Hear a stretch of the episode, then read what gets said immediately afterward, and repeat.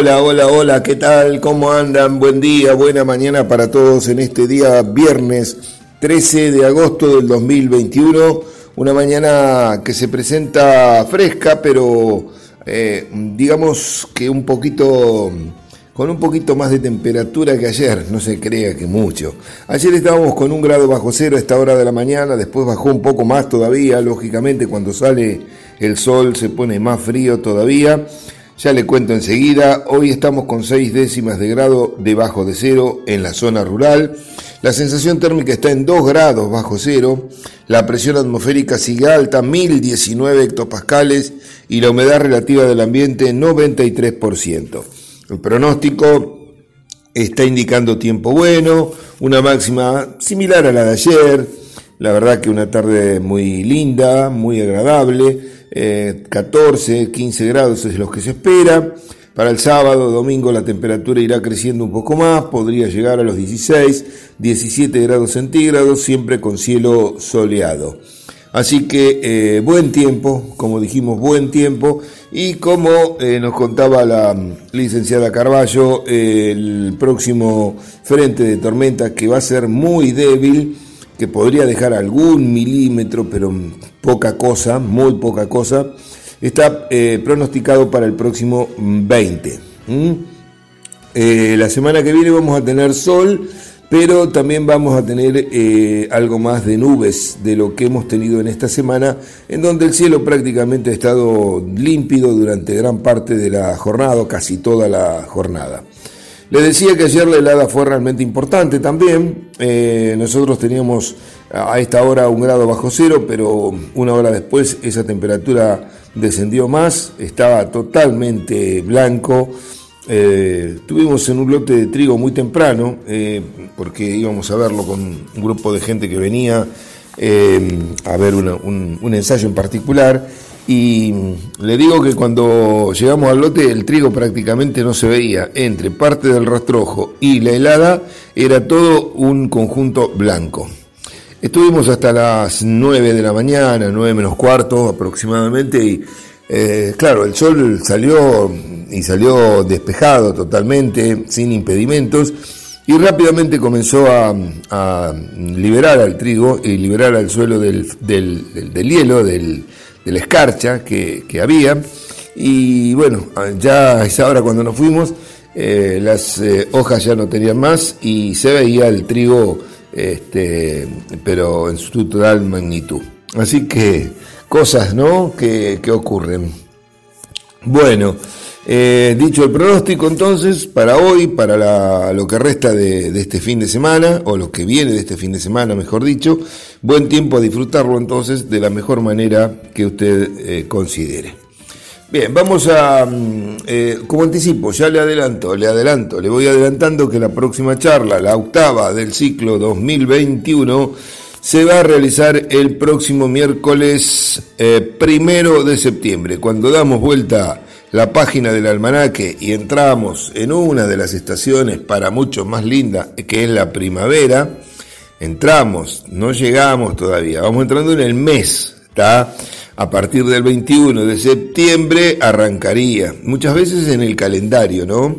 Porque este, muchas veces en la realidad eh, se adelanta o se pospone.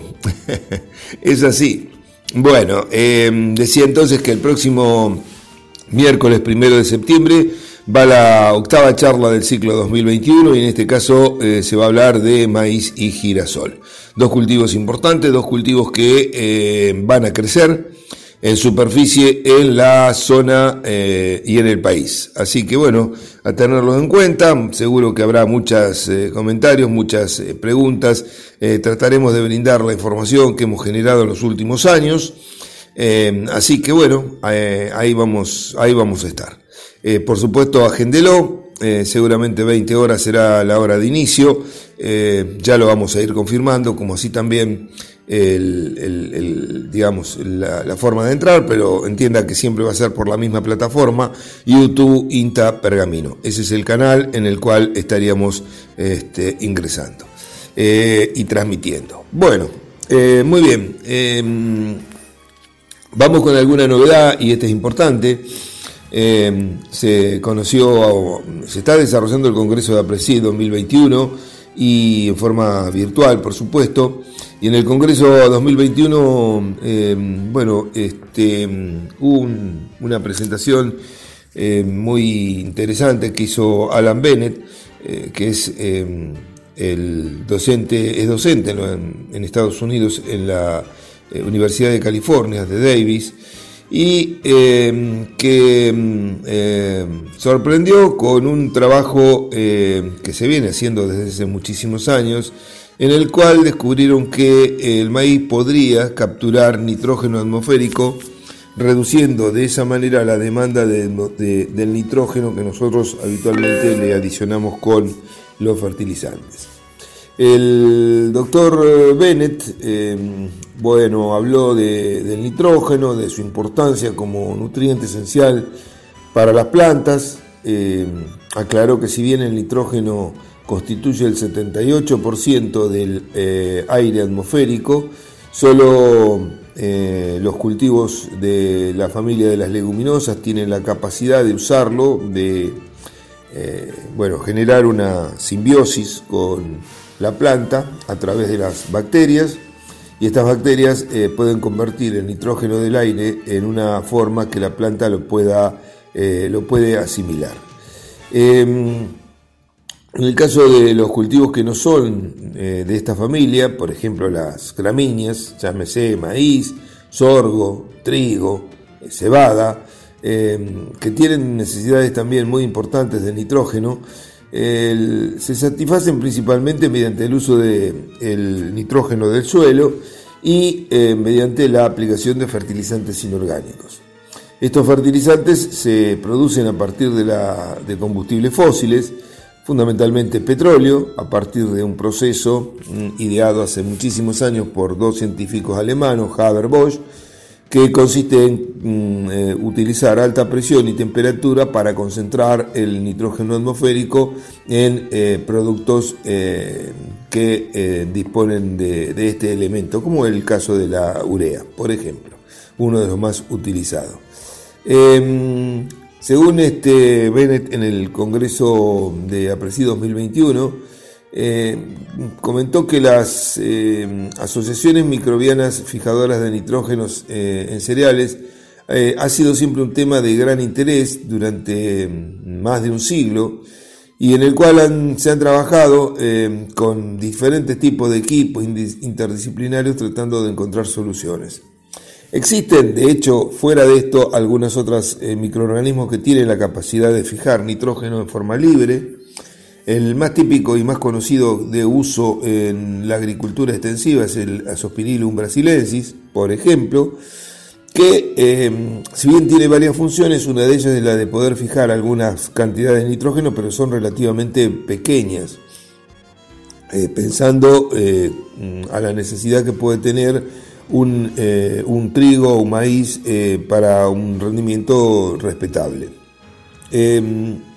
En este caso, este, este grupo de trabajo que eh, lideró Bennett trabajaron con una variedad de maíz eh, conocida como rojo, piedra blanca eh, y llano, las cuales comparten morfologías de plantas similares y crecen a una altura de más de 5.000 metros y exhiben una extensa formación de raíces aéreas en cada nudo. A diferencia de de lo que pasa con, este, con otras eh, especies eh, con otros maíces, eh, hay una, una, diferencia morfológica importante en este cultivo. Es un cultivo, una variedad, variedades nativas, ¿no? reitero, esto fue descubierto en Sierra Mixe, en la zona de Oaxaca, en México. y vamos a ver de qué se trata.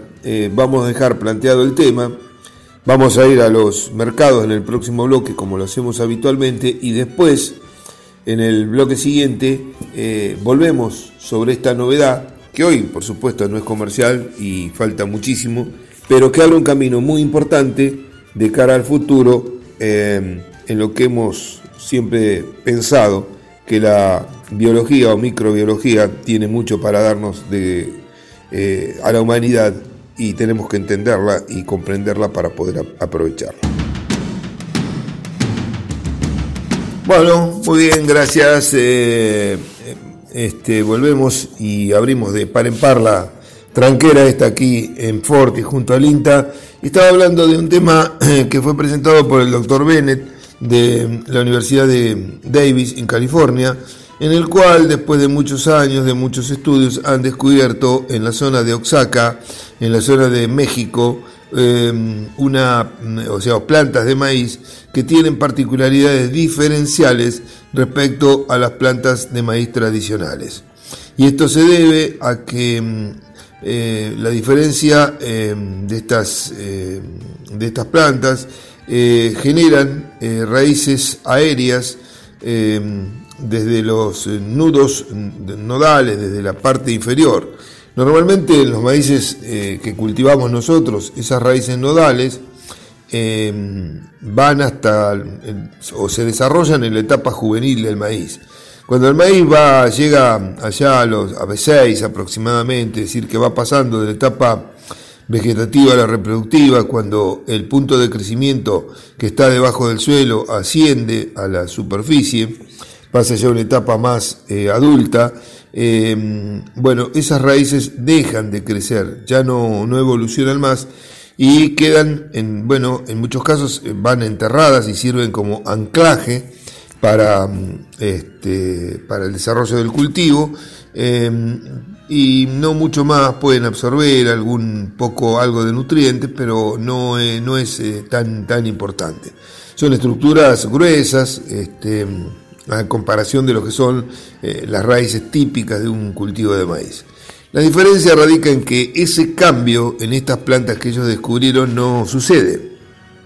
Es decir, que eh, a medida que la planta llega a su estado, eh, digamos, podríamos decir, de adultez, tienen raíces aéreas que son entre 3 y 4 veces mayores a los sistemas típicos. Y aproximadamente la mitad del desarrollo em, de esas eh, raíces aéreas de maíz secretan cantidades significativas de mucílagos que son ricos en distintos tipos de azúcares como eh, fructosa, galactosa, eh, arabinosa, sobre todo cuando hay ambientes húmedos, cuando hay humedad. Con el desarrollo de nuevas tecnologías, el equipo de investigación dirigido por el Dr. Bennett y eh, Allen Van Dinse, de la Universidad también de Davis, estudiaron esta variedad inusual del maíz y detectaron que se obtiene entre un 29 a un 82% de su nitrógeno, que la planta obtiene entre el 29 y 82% del nitrógeno del aire y gran parte es fijado por bacterias diazotróficas presentes en el mucílago de las raíces aéreas. O sea, que la planta genera, vamos a ordenarlo, mayor cantidad de raíces aéreas que salen de los nudos primero, segundo, tercero, como puede ser un maíz convencional, pero en este caso con una mayor cantidad, 3 a 4 veces más, y que por otro lado, ese sistema radicular eh, genera compuestos eh, azucarados eh, como glucosa, fructosa, este, arabinosa, que generan, por otro lado, mucílagos, sustancias mucilaginosas, que contienen este tipo de compuestos también. Y que esos mucílagos, y acá esto lo agrego yo, la verdad que no figura en el texto, serían, digamos, la energía o estarían dando el elemento eh, necesario para que determinado tipo de microorganismos eh, se fijen eh, y vivan, encuentren un hábitat para poder convivir y que a partir de ellos se puedan capturar Cantidades, como dijimos, muy altas, entre 29 y 82% del nitrógeno del aire requerido por el cultivo, para que sea utilizado por el maíz, es decir, entra dentro del circuito productivo. Eh, por supuesto que estos trabajos son trabajos eh, iniciales, diría, pero el descubrimiento es un hito más que importante. Ahora, ese hito importante hay que transformarlo, si esto es así como se plantea, en una realidad y tratar de incorporar esos eh, caracteres que tienen este tipo de plantas eh, por esta vía, eh, por, a través de esto, o generar, descubierto el proceso, nuevas posibilidades para que la planta genere este tipo de, este, de alternativas que le permitan capturar nitrógeno.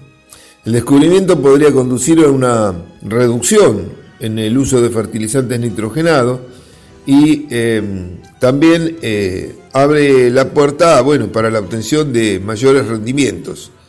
Em, también la sustentabilidad de los sistemas productivos y la seguridad alimentaria de, muchos países podría cambiar sustancialmente. Em, insisto, esto es un trabajo muy nuevo que habrá que ver cómo evoluciona pero no me cabe duda de que, descubierto el mecanismo de trabajo, el básico, hoy en día, con todas las herramientas con que cuenta la investigación en el rubro agrícola, eh, bueno, se podría llegar en un tiempo muy rápido, por diferentes caminos, a hacer que este mecanismo de acción pueda estar incorporado en una planta de maíz, inclusive vaya a saber por qué no en otro tipo de plantas, como el sorgo, por ejemplo. Em, eh, hoy eh, es fácil, o fácil, fácil le parece a uno, ¿no? Pero eh, digamos, con la, toda la tecnología que hay, la, el, digamos, el, mapa genómico de un material se puede determinar. Es decir, saber qué condiciona cada uno de los genes que la planta tiene en este caso. Entonces, descubierto eh, eso, luego se podría hacer que eh, esos genes estén eh, activos, estén en, más cantidad o, en fin, y permitiría a una planta que no genera este tipo de situación, que, genera poca cantidad de raíces de este, adventicias o nodales, a que sean más grandes, o descubrir aquel, aquel mecanismo que hace que produzcan eh, estos compuestos mucilaginosos. Quizás a lo mejor tampoco necesitamos que tenga tanta raíz, sino que genere el producto que eh, este, se genera en este caso. Y a partir de ahí ver que eh, también estudiar los microorganismos que están trabajando en ese ambiente en ese ambiente para que también lo pueden hacer en los cultivos extensivos que, por ejemplo, se realizan en la región pampeana y aportar una cantidad importante. Eh, no dice el trabajo, no se refiere el trabajo sobre qué rendimiento se está hablando, ¿no? Eh, posiblemente sean rendimientos bajos, porque son variedades eh, naturales de, esa zona, son seguro plantas muy altas, plantas que eh, a lo mejor tienen un potencial muy, muy reducido de rendimiento, pero eso también es mejorable. O sea, lo importante acá me parece es el descubrimiento de un proceso diferente eh, que al menos hasta ahora no era conocido más de lo que yo le comenté, de la posibilidad de fijar algo de nitrógeno o de utilizar algo de nitrógeno a través de microorganismos, sí conocidos desde hace mucho tiempo, pero no em, de, estas, eh, de estas alternativas que comentamos. El, bueno, el proceso investigativo continúa eh, sin prisa y sin pausa y siempre va, da un paso adelante, por ahí da un medio para atrás, pero cuando hacemos el balance después de mucho tiempo, los pasos para adelante son muchos más que los retrocesos. Y seguramente se van obteniendo eh, avances que repercuten positivamente en toda, la, en toda la humanidad. Esperemos que esto también sea uno de ellos. Bien, gracias por la atención. Mm, nos vamos yendo. Eh, ya llega la ventana radio, eh, le dejamos el espacio y le deseamos a todos una muy pero muy buena jornada, también la esperanza de que pasen un muy buen fin de semana, que va a estar muy lindo climáticamente hablando y lógicamente eh, los esperamos el próximo lunes, como de costumbre, si Dios lo permite, a partir de las 7 y 30, ah, perdón, el lunes no, el martes, el martes, el lunes feriado el martes estamos ahí con los almanaques cruzados, los intercambios de, feriados. El martes entonces, en este caso, a partir de las 7 y 30, para abrir junto al INTA una nueva tranquera. Hasta ese momento y muchísimas gracias. Chao, chao.